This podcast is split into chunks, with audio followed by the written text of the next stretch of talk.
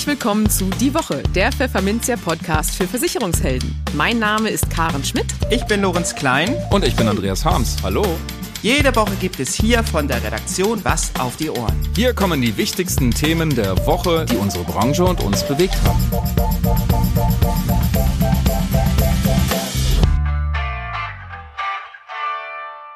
Moin aus Hamburg und herzlich willkommen zu Folge 129 unseres Podcasts. Heute ist Freitag, der 31. März 2023. Und diese Themen haben wir heute für Sie.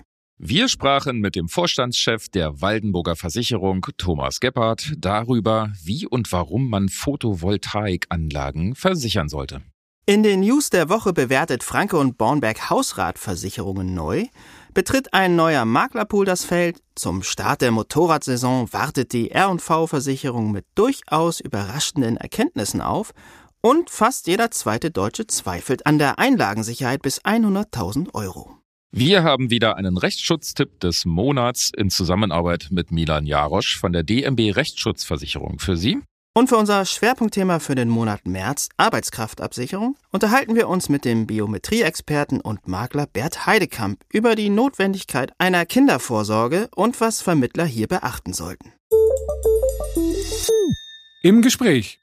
Nicht zuletzt die Energiewende sorgt dafür, dass auf Balkon, Dach und Wiese mehr und mehr Solaranlagen stehen. Allerdings sollte man sie versichern, wenn man es finanziell nicht allzu dicke hat. Denn die Anlagen sind teuer. Die Waldenburger Versicherung hat sich auf solche Photovoltaikversicherungen spezialisiert, weshalb wir jetzt mit Vorstandschef Thomas Gebhardt mal darüber sprechen, was alles kaputt gehen kann und worauf bei solchen Versicherungen zu achten ist. Hallo Thomas, herzlich willkommen bei uns im Podcast. Ja, hallo Andreas. Freut mich, dass ich dabei sein darf. Bin mal gespannt, was du alles so an Fragen hast. Ich gebe mir Mühe. Ich komme gleich mal mit einer ganz plumpen Einleitungsfrage. Bist du eher der Wintertyp oder eher der Sommertyp? Boah. Ähm, sowohl als auch. Also ich habe gerne ähm, den Sommer, wenn er nicht so heiß ist, aber auch den Winter, wenn es schneit und man ein bisschen Skifahren kann. Also deswegen, ja, ich bin sowohl Sommer- als, als Wintertyp. Ich habe da keine Präferenzen. Okay, jetzt kommt nämlich meine plumpe Überleitung, denn jetzt werden ja die Tage wieder länger, die, der Sonnenstand steigt höher. Und damit bringen Solaranlagen wieder mehr Strom. Und das ist jetzt noch billiger geht's gar nicht. Ähm, die Waldenburger ähm, hat sich ja unter anderem auf wie heißen die ja, Photovoltaikversicherungen, ne? Oder kann ich das auch Solarversicherungen nennen? Oder? Solarversicherung ist ja der Überbegriff, ja, aber die Photovoltaik ist ja so eine Untergattung der Solaranlagen. Es gibt ja auch die reinen Solaranlagen, die nur warm Wasser aufbereiten. Das kennen wir noch von früher. Ganz zu Anfang gab es ja nur diese äh, Warmwasseraufbereiter. Ja, das war ja auch eine solarthermische Anlage und die ja. Photovoltaik, die produziert halt Strom. Das waren immer die, diese Röhren auf dem Dach, ne, die dann auch warm genau. werden. Ah, okay. Die, dann haben wir die das nämlich heute auch, noch. Ja? Ja. Die gibt's auch heute noch, ja, muss man sagen. Also viele Häuser, wenn man jetzt mal so in Neubaugebiete fährt, haben die meistens noch so eine Solarthermieanlage drauf, also Warmwasseraufbereiter, weil das im Rahmen der, der äh, gesetzlichen Vorgaben sozusagen eine Pflichtvorgabe ist. Okay. Dann haben wir ja den Bildungsauftrag schon mal erfüllt. Das finde ich schon ziemlich gut. Ähm und äh, dann aber schon mal meine Frage, wie läuft denn das Geschäft mit den Photovoltaikversicherungen zurzeit bei euch? Man spürt eine Veränderung. Mhm. Ähm, ich möchte das so mit der Zeit vor vier oder fünf Jahren vergleichen. Damals war ja die Fahrradversicherung so eine, so eine Nischenversicherung, wenn du dich dran erinnern kannst. Wer hat schon eine Fahrradversicherung gemacht, ja? Und dann ja, kam genau. Corona ja. und äh, da gab es dann die massive Entwicklung im Fahrradmarkt, so wie wir sie jetzt kennen. Die letzten zwei Jahre hat es ja massiv zugeschlagen. Die wurden auch und, elektrisch dann, ne? Die Fahrräder und gen so, ne? Genau, mhm. ja. Also die, die E-Bikes dann, ja, also es fährt mhm. ja kaum noch jemand ein Fahrrad. ähm, warum? Das ist ja anstrengend. Man muss ja äh, Kraft einsetzen. Bei der E-Bike ist das ja gerade das Gegenteil. Da kann ja auch der 80-jährige Berg hochfahren, was ja schön ist, ja. Ähm, aber unterm Strich ist der Fahrradmarkt, und damit meine ich jetzt also Fahrrad und E-Bike, natürlich explodiert in den letzten zwei, drei Jahren. Und ich glaube, dass dieser Effekt bei den Photovoltaikanlagen durch die aktuelle politische Diskussion um neue Heizungsanlagen ebenfalls einsetzen mhm. wird. Also kein Corona, Gott sei Dank, aber politische Diskussion. Stichwort Energiewende, ne? Genau, Energiewende und auf die Frage zurückkommt, also entwickelt sich gut, aber mhm. es darf natürlich immer noch ein bisschen mehr sein. Ja, das musst du ja sagen, du bist ja Chef einer Versicherung, ne? Ja, klar. Ja, genau. okay. Ähm, warum braucht man denn eigentlich eine Photovoltaikversicherung? Hm.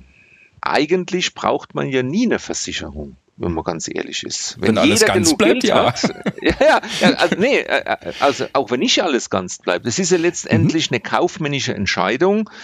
Brauche ich eine Versicherung oder nicht?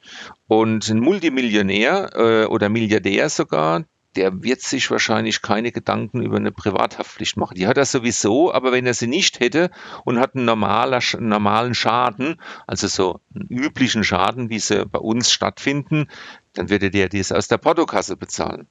Jetzt haben wir halt leider nicht so viele oder Gott sei Dank nicht so viele Multimilliardäre, sondern normale Bürger und die normal auch Geld verdienen und die müssen sich natürlich schon überlegen, gehe ich das Risiko ein, dass was beschädigt wird und muss es aus der eigenen Tasche bezahlen? ich sage jetzt mal eine Hausratversicherung, wenn ich heute eine Hausratversicherung für 50.000 Euro habe und verdiene genug, dann brauche ich eigentlich dafür keine Hausratversicherung, weil ich mir selbst leisten kann. Und so möchte ich es beantworten mit der Photovoltaikanlage. Die kosten mittlerweile äh, auf jeden Fall im fünfstelligen Bereich, wenn man von Balkonanlagen weggeht. Und ich glaube, keiner ist bereit, diesen Betrag im Extremfall drei Tage später nach Abnahme der Anlage nochmal hinzulegen, weil sie durch einen Sturm oder durch Hagel, ja, oder mhm. einfach nur durch, durch Diebstahl beschädigt wurde. Da sind wir nicht schon eine Anlage. Ja, okay, da sind wir nämlich schon bei dem Thema. Was kann denn da überhaupt alles kaputt gehen? Die kann geklaut werden, hattest du gerade gesagt. Was kann denn alles passieren da? Eigentlich kann alles und nichts passieren. Wenn wir Glück haben, und das sind ja die besten Kunden, sage ich immer, die 10 Jahre, 15 Jahre stabil die Beiträge bezahlen und nie einen Schaden melden. Das sind ja die, die nach dem Gesetz der großen Zahl die anderen, die einen Schaden haben, finanziell damit ausgleichen. Aber ähm, erfahrungsgemäß, wenn die Anlage in die Jahre kommt, dann äh, trifft es meist den Wechselrichter also mhm. der die Energie wandelt. Ja, und äh, da gibt es dann innere Schäden, vielleicht auch mal einen Blitzeinschlag, also nicht nach dem Alter, sondern halt einfach äh, normal Unwetterblitz äh, trifft den Wechselrichter, aber erfahrungsgemäß so ab dem 11., 15. Jahr kommen die Wechselrichter deutlich häufiger als noch früher. Und äh, klar, wir können nicht wissen, was passiert. Sturm, Hagel, Diebstahl, ein Brand, aus der Anlage an sich, ja, also nicht weil das Haus brennt, sondern weil die Anlage brennt, das hatten wir auch schon gehabt. Äh, oder einfacher äh, Jungenstreich, böse Buben schmeißen Steine auf die Anlage, weil sie so toll aussieht, oder die werden einfach geklaut. Ja. Auch das haben wir schon erlebt, dass Anlagen komplett demontiert werden, vom Dach sogar. Weil die steigen halt nachts aufs Dach und räumen das ja. Ding ab? Ja, ja, das muss man sich überlegen. Also vor allen Dingen im Neubaugebiet ist es beliebt, ähm, weil dann ist natürlich niemand vor Ort, der das Ganze, äh, sage ich mal, unterbinden kann. Und da die Anlagen ja momentan vergriffen sind, mehr extrem lange Wartezeiten oder Lieferzeiten haben, werden diese mhm. Anlagen auch gestohlen. Und äh, beim Thema Brand denke ich immer, da habe ich ja das mit diesen Akkus. Äh, manche lassen sich einen Akku mit einbauen, äh, um mhm. nachts auch dann Strom zu haben. Sind das nur die oder was gerät dann noch in Brand? Ja, es kann die Anlage an sich brennen. Ja, also steht hier unter Strom. Ist ja auch immer ein großes Problem für die Feuerwehr, wenn jetzt ein Haus brennt und ich sehe eine Photovoltaikanlage ist auf dem Dach. Wenn die da einfach Wasser drauf schütten, äh, ist es natürlich unbedingt äh, zu beachten, dass Strom und Wasser nicht zusammenpassen. Das heißt, man muss erstmal gucken, dass die Feuerwehrleute da nicht äh, in Gefahr kommen. Mhm. Aber die Anlage an sich kann brennen. Natürlich kann der Energiespeicher brennen. Das ist ja so ein typisches Thema wie bei den Elektrofahrzeugen. Es ist vom Grundsatz her nichts anderes. Es ist mhm. eine Batterie, ein Batteriespeicher, wo die Energie speichert.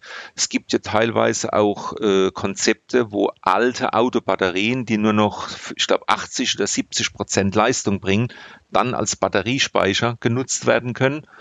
Äh, die Box, die, die Wallbox, die angeschlossen ist an so einer Photovoltaikanlage und die das Fahrzeug lädt, kann in Brand geraten. Da haben wir auch immer so die, die Situation, dass das Fahrzeug beim La Beladevorgang in Brand gerät. Was ist dann der, die Ursache? Ist es das Fahrzeug, das brennt, weil irgendwas am Fahrzeug nicht richtig war? Oder ist es die Wallbox, die den Schaden verursacht hat, wegen Überstrom oder sonst irgendwas. Also es sind vielfältige Möglichkeiten, wo die Anlage in Brand geraten kann.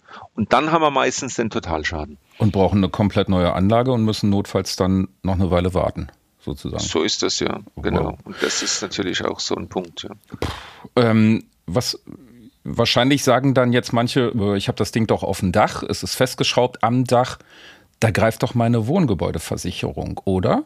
Richtig, wenn sie mitversichert ist äh, im Rahmen der Wohngebäude, dann ja. Mhm. Brand, also die typischen Gefahren der Wohngebäudeversicherung sind da mitversichert. Ähm, aber es gibt ja noch einige andere Schäden, die halt ähm, in dem Rahmen der Wohngebäude nicht mitversichert sind. Ich möchte es einfach mal vergleichen. Ähm, Im Deutschen sein Fahrzeug ist ja äh, das beste Gut. Wenn wir heute von Voll- und Teilkasko sprechen, haben wir in der Wohngebäude die Teilkaskodeckung, also eine mhm. Ausschnittsdeckung und die Vollkasko ist halt die Photovoltaik. Da wir nicht wissen, was passiert, raten wir immer zu einer Vollkaskoversicherung, also zu einer Standalone Photovoltaik. Ähm, wenn man so eine jetzt abschließt, ähm, spielt das, also man kann sich ja eine, eine Photovoltaikanlage aufs Dach flanschen ähm, oder an die Wand, Balkon hattest du schon erwähnt. Spielt es in der Versicherung eine Rolle, wo sich das Teil befindet? Äh, ja, also es gibt beispielsweise Bodenanlagen, das kennen wir ja, die, die stehen natürlich dann, wie der Name schon sagt, auf dem Boden. Das sind ganze, äh, sind große Felder, die damit belegt werden. Auch da ist das Problem, dass die natürlich schneller gestohlen werden als auf dem Dach. Dann gibt es die Fassadenanlagen, die äh, Dachanlagen, aufgeständerte Anlagen. Eine aufgeständerte Anlage ist immer so eine Besonderheit. Mhm. Die sind meistens auf Flachdächern zu finden. Das heißt, die stehen auf solchen ähm, ja, Ständern, ja, also so, so 45 Grad Ständer werden die montiert. Nach der Sonne ausgerichtet dann, ne? Genau, nach der mhm. Sonne ausgerichtet. Und die sind natürlich besonders anfällig für Sturmschäden. Hm. Denn äh, die werden nicht verschraubt, also meistens werden sie nicht verschraubt. Klar, beim Flachdach kann man nicht ins Dach reinbohren, dann läuft die Soße rein. Also wenn es mal regnet, haben wir dann plötzlich einen, einen Schaden durch das Regenwasser.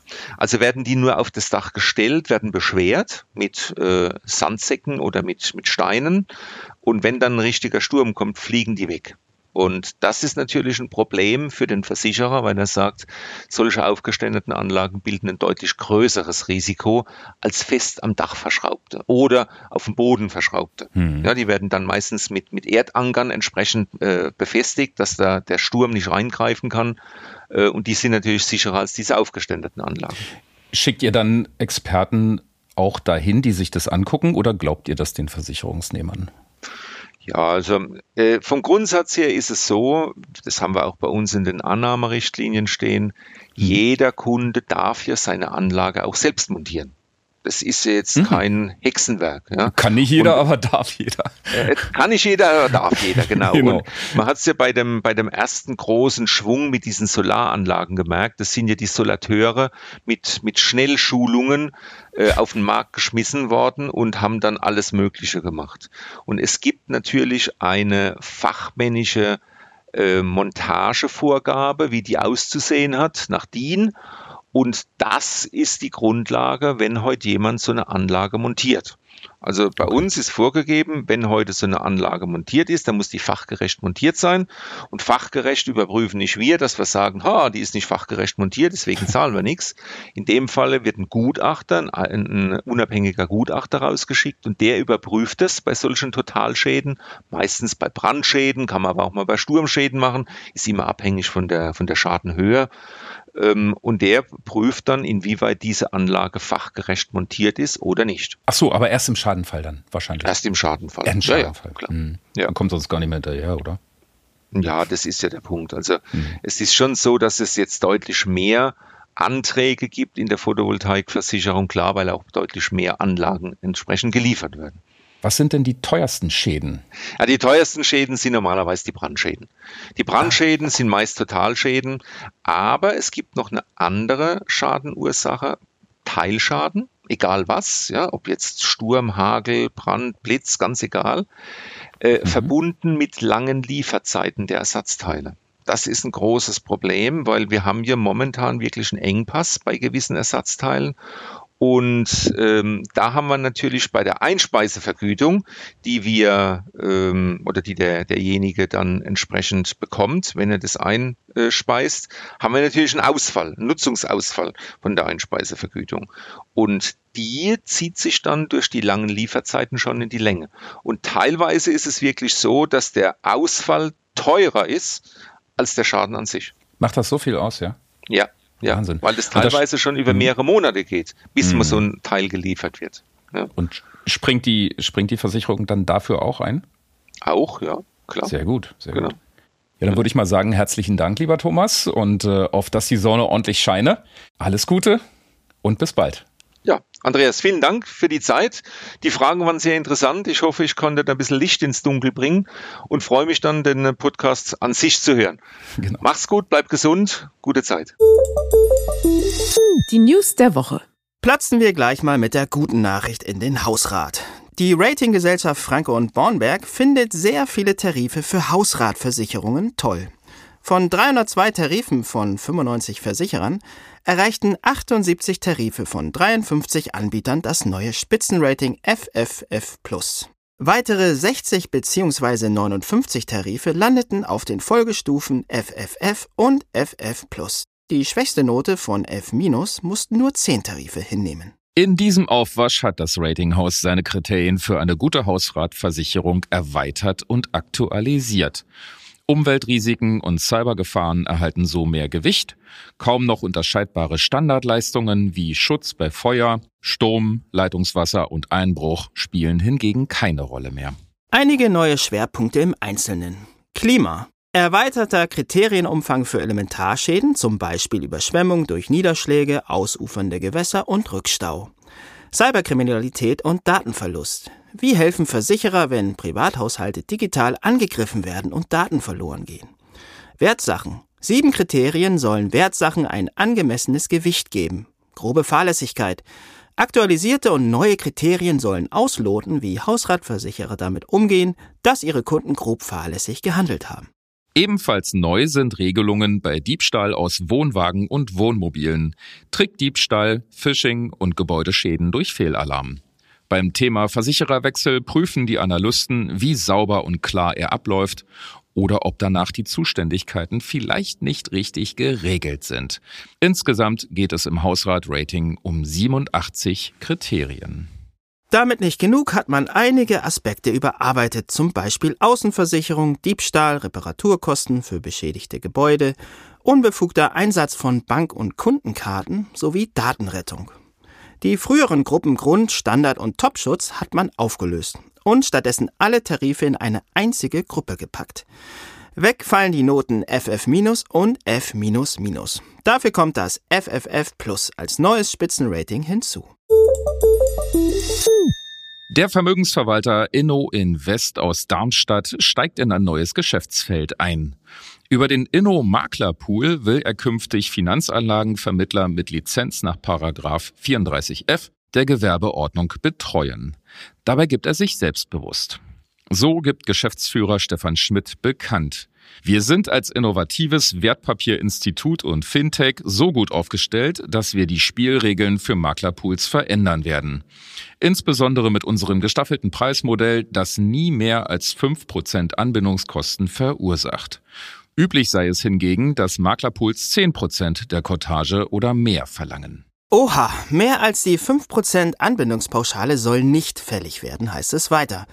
Angebundene Fondsvermittler könnten alle Abläufe papierlos abwickeln bzw. kostenlos die hauseigene WealthTech-Plattform, das ist eine cloudgebundene Wertpapierplattform, den Robo-Advisor und die Beratungs- und Protokollsoftware nutzen. Den gesamten Vertrieb, Protokolle, Geeignetheitserklärung und Orders sollen sie somit digital abwickeln können.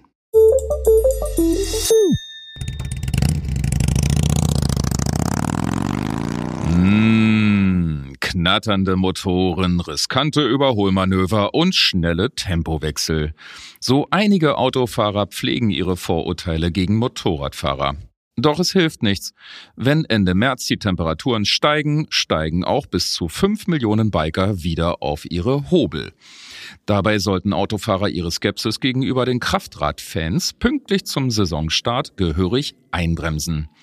Denn von einem Sicherheitsrisiko auf zwei Reifen kann man mit Blick auf die Schadenzahlen keineswegs sprechen. Schon gewusst, Motorradfahrer verursachen weniger Unfälle als Autofahrer. Sogar deutlich weniger, wie die R&V-Versicherung auf Basis aktueller interner Datenauswertungen mitteilt.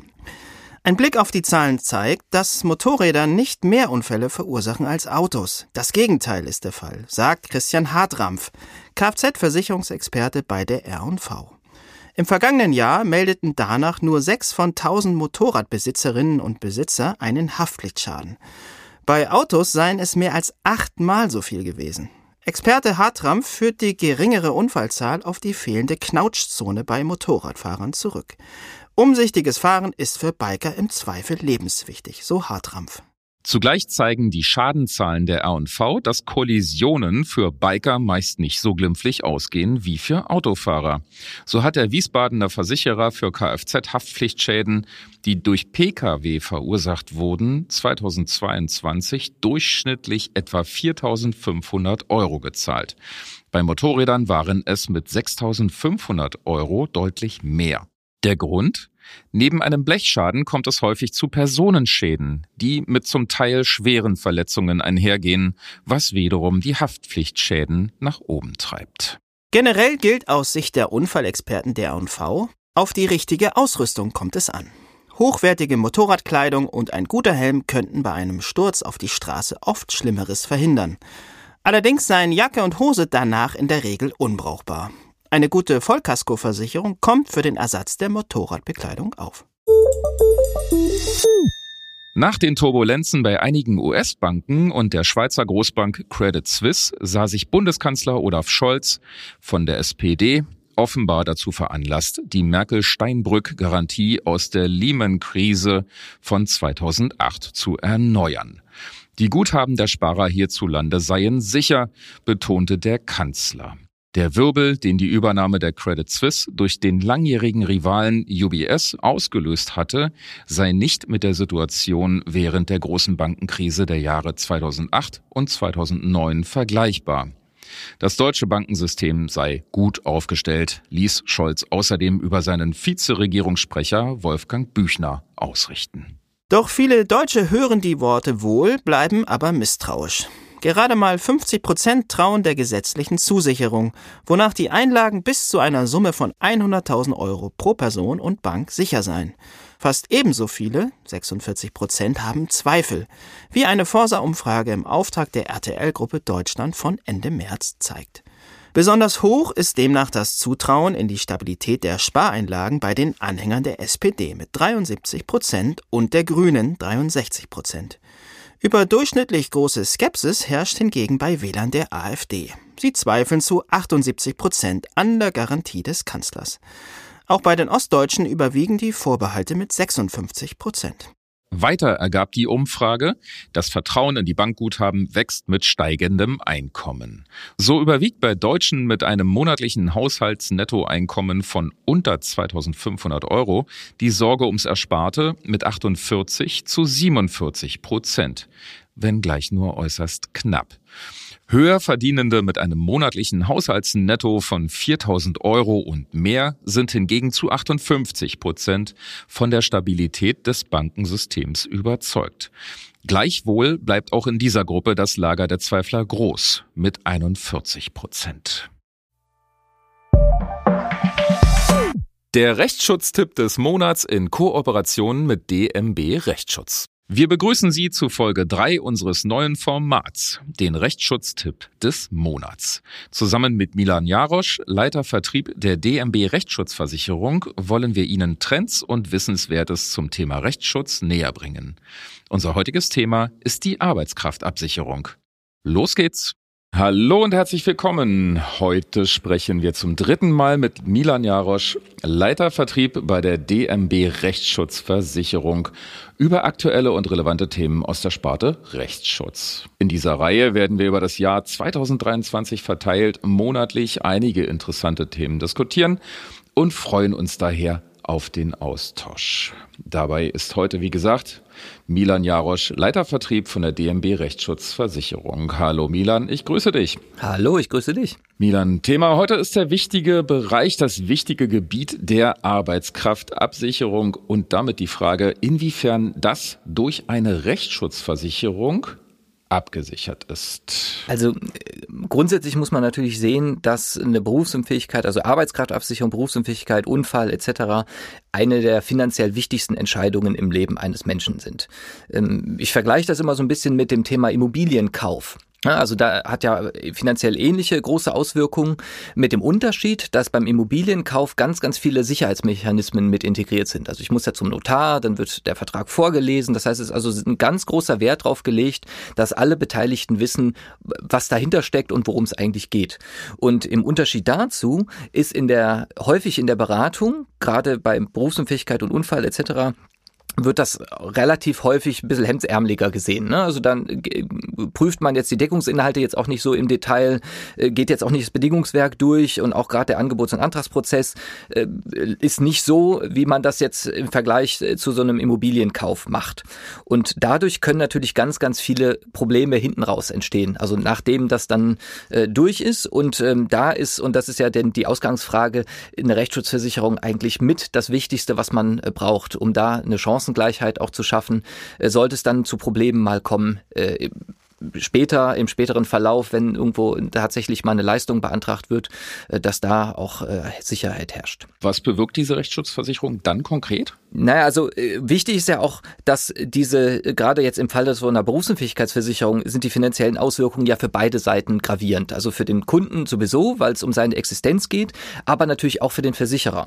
Der hat ja auch die Aufgabe im Sinne des Kollektivs, nur das auch an Schäden zu bezahlen, was auch wirklich vertragsgemäß auch zu zahlen ist.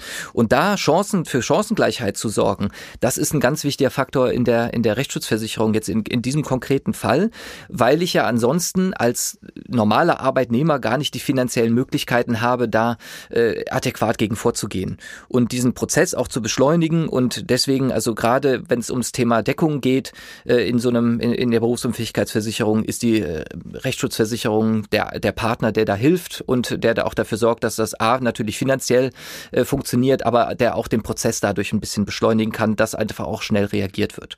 Hinten raus natürlich, also wenn man drüber spricht im, im Leistungsfall, aber ich habe natürlich auch schon Möglichkeiten, bevor es losgeht, also wenn es in den, in den Angebots- und Antragsprozess geht. Ja, also die Rechtsschutz sorgt quasi so ein bisschen dafür, dass man ein bisschen aufrüstet mehr Schlagkraft hat. Genau, also finanzielle Schlagkraft und juristische Schlagkraft, das ist der, der, der mhm. eine Punkt.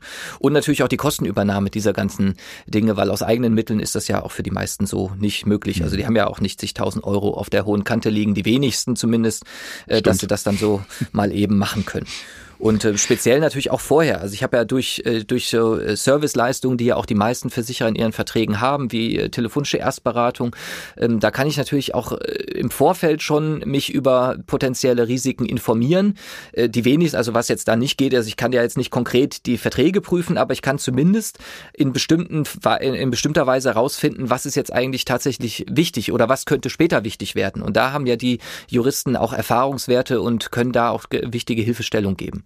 Und auch da ist natürlich, das habe ich so ja in, ohne jetzt einen Rechtsschutzversicherer ganz, ganz schwer nur die Möglichkeit als, als Kunde da die, die richtigen Informationen zu bekommen die auch neutral sind und auch nicht eingefärbt jetzt von jemandem, der vielleicht äh, gegebenenfalls einen Abschluss äh, da auch machen möchte. Das ist ja in, im Sinne aller. Sehr interessant. Was kann denn so eine Rechtsschutzversicherung außerdem noch im Vorfeld alles leisten? Also neben diesem Thema, dass man sich vorher adäquat informieren kann, muss man natürlich wissen, dass ich hundertprozentige Garantien auch dann nicht habe, wenn ich das vorher prüfe. Das ist ja im, Immobil im Immobilienkauf kann das ja auch äh, passieren. Das ist ja auch nicht so, dass man dann sagt, ne, dadurch, dass man jetzt den Notarvertrag hat, läuft dann hinten raus immer alles glatt.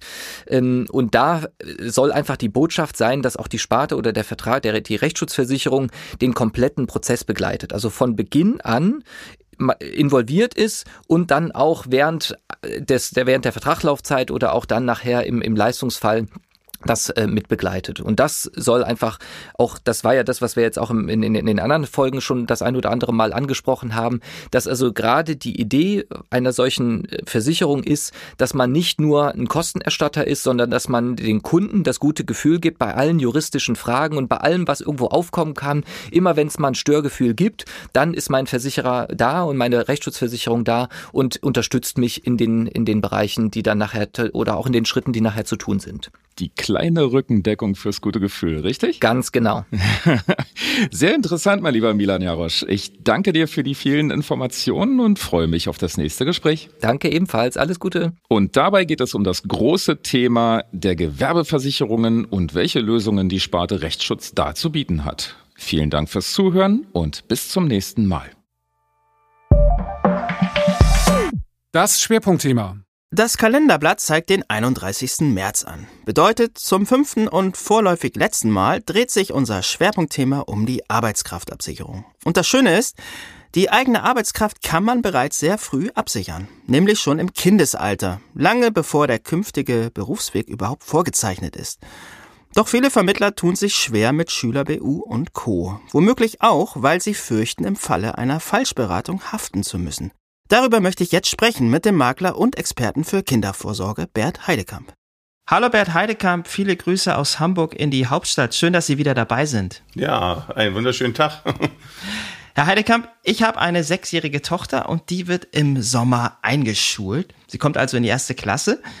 Bislang habe ich für sie keine eigenständige Vorsorge getroffen also keine Vorsorge, die über die gesetzliche Kranken- und Unfallversicherung hinausgeht. Bin ich spät dran? Was würden Sie mir aktuell raten? Na, wenn man schon mal so nachfragt, äh, dann ist man nie zu spät dran, ne? wenn man jetzt ja. endlich den Wunsch hat, irgendwas zu machen. Aber man sollte schon versuchen, ein Abgebot für das Kind äh, was zu machen, weil in der Regel ist es so, dass ab dem siebten bis zehnten Lebensjahr äh, einige Krankheiten zunehmen und auch die Unfälle zunehmen. Krankheiten, insbesondere was so Allergien angeht, aber auch schon psychische Belastungen teilweise. Und, äh, und wenn die Kinder eben die Welt erobern, äh, dann mit Mountainbike durch die Wälder fahren oder besonders Mädchen dann anfangen zu reiten, äh, dann haben wir da auch eine erhöhte Unfallgefahr ab diesem Alter. Also ja. so früh wie möglich sollte man es machen in der Regel stellen sich manchmal auch so Gendefekte oder ähnliche Sachen so mit den ersten Jahren heraus. Und deswegen ist es wichtig, so früh wie möglich das eigentlich zu machen. Okay, also Sie schimpfen da nicht mit mir, das ist noch alles möglich, dort äh, Vorsorge zu äh, treiben. Nein, nein. ja, wir haben zuletzt vor gut acht Monaten im Podcast über das Thema Kindervorsorge äh, gesprochen, lieber Herr Dekamp. Seither hat sich schon wieder einiges im Markt getan. Ja, die Sparte erweist sich als recht dynamisch, würde ich das mal nennen. Beispielsweise haben einige Versicherer ihr Angebot bei Berufsunfähigkeitsversicherungen für Schüler ausgebaut.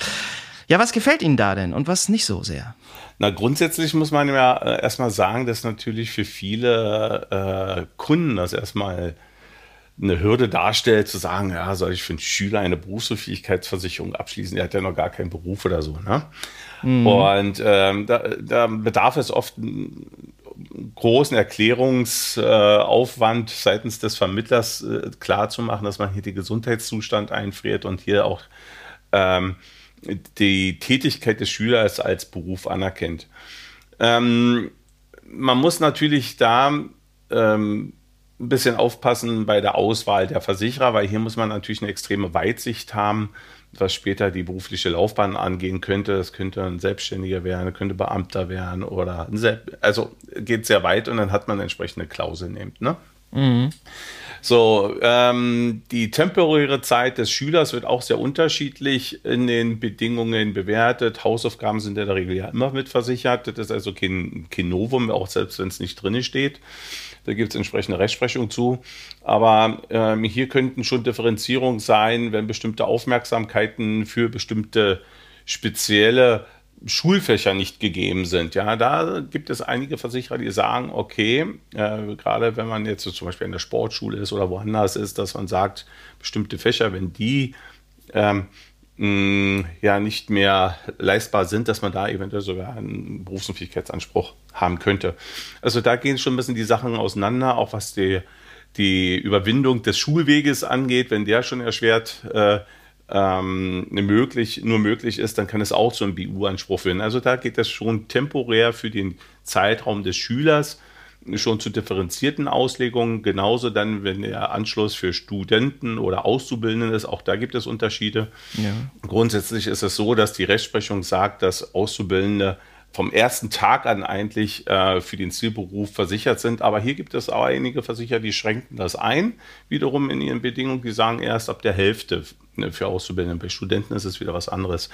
Grundsätzlich muss man aber sagen, dass es sehr ähm, gut ist, dass sich hier die Versicherer ja also Angebote zunehmend anbieten für, für Schüler ab 10. Lebensjahr. Ne? Mhm. Es gibt aber da auch Ausnahmen, wo man sagen muss, wie die Ergo beispielsweise. Also das ist ein Produkt, was man grundsätzlich nicht empfehlen kann. Also ich finde da keinen keinen Anreiz irgendwo. Warum ist das so? Können Sie das ausführen, warum das ist? Ja, ganz einfach, weil Sie dann mit dem Zeitpunkt der, der Umstellung äh, in, ins Arbeitsleben nachher nochmal zusätzliche Prüfungen haben ob das beispielsweise eine, äh, der Beruf selbst ist, ähm, wo dann ähm, im Rahmen der Annahmeregelung vielleicht gar nicht mehr versicherbar sein könnte. Ne? Also das sind so Sachen, das sind Risiken, die da mit drinne stecken, die ich nicht empfehlen kann. Also äh, da kann ich nur mhm. sagen, endlich Hände von weg. Mhm. Ähm, also da muss man eben sehen, wie ist es laufend. Also diesen Weitblick muss man haben und danach muss man natürlich auch die Bedingungen noch lesen. Ne? Mhm. Nun gibt es einige Makler, die sagen, naja, das Angebot der Versicherer im Bereich Grundschulalterabsicherung ist noch nicht so berauschend. Sie haben vorhin das Thema äh, oder die Altersgrenze zehn Jahre erwähnt oder eine Schwelle, die da mhm. auch in den Bedingungen immer wieder auftaucht. Ähm, ist das ein Manko, das Sie auch sehen? Oder teilen Sie diese Sicht? Nein, also irgendwo muss man, irgendwo muss man ja auch mal Grenzen setzen. Ich denke mal, ab 10. Lebensjahr eine BU ist ausreichend genug. Wichtig ist aber, dass wenn wir von Gebot an was machen, dass ähm, hier ein, äh, äh, bestimmte Optionen vorhanden sind, die, ähm, die es nachher zulassen, dass zum Beispiel ohne Gesundheitsprüfung oder erschwerten Voraussetzungen man eine Berufsunfähigkeitsversicherung erhält. Also eine Grundfähigkeitsversicherung beispielsweise. Äh, Oder lieber eine, ein Sparvertrag? Also, also äh, als Hauptprodukt? ähm, hier muss ich gleich von vornherein so ein bisschen appellieren an die ja. Beratungs-, also Konzentration des Vermittlers in, im, im, im Beratungsgespräch. Er muss natürlich genau rauskristallisieren, was will der Kunde und wo liegen die Vor- und äh, Nachteile der, der einzelnen äh, Angebote. Wenn ich sage, ich möchte speziell den Fokus auf die Berufsunfähigkeitsoption haben, dann gibt es natürlich die Anbieter wie eine, eine Pflegerente, eine Grundfähigkeitsversicherung äh, oder eben die Fondsrente.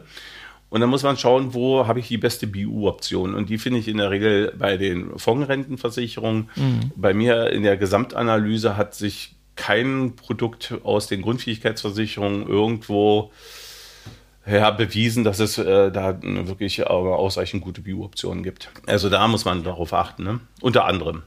Ja, der Vermittler muss auf vieles achten und ähm, hat da wohl sicherlich noch so einige Fragezeichen im Kopf. Äh, Sie selbst haben mal in einem Interview gesagt mit uns, dass ein Großteil der Vermittler wenig bis kein Wissen über eine umfangreiche Kindervorsorge hat. Das ist jetzt vielleicht ein bisschen zugespitzt. Ähm, aber welche potenziellen Haftungsfallen sehen Sie denn, wenn Sie sich mit Versicherungsmaklern auch zu diesem Thema unterhalten, über das Thema biometrische Absicherung? Also meine Erfahrung ist auch aus den Umfragen heraus, dass teilweise scheinbar die Versicherungsvermittler, ähm, egal ob jetzt Vertreter oder Makler, überfordert sind mit den Angeboten der Vielfalt und mit den differenzierten Auslegungen. Ja, das geht ja nicht nur um die Definition selber in den Bedingungen, sondern auch um die Obliegenheit, Mitwirkungspflichten, Ausschlüsse und so weiter. Und ähm, da gibt es auch kein äh, Vergleichsprogramm, was sozusagen zu, offen zugänglich ist, so dass man da sich eine ordentliche Orientierung holen kann. In der Regel wird immer nur ja BU-Option Häkchen, vielleicht nur zwei drei Punkte von der von der BU-Rentenhöhe oder sowas im Vergleich angeboten, aber nichts zu den Definitionen selbst und zu den Voraussetzungen, Ausschlüssen und so weiter. Und deswegen äh, besteht da eine große Unkenntnis.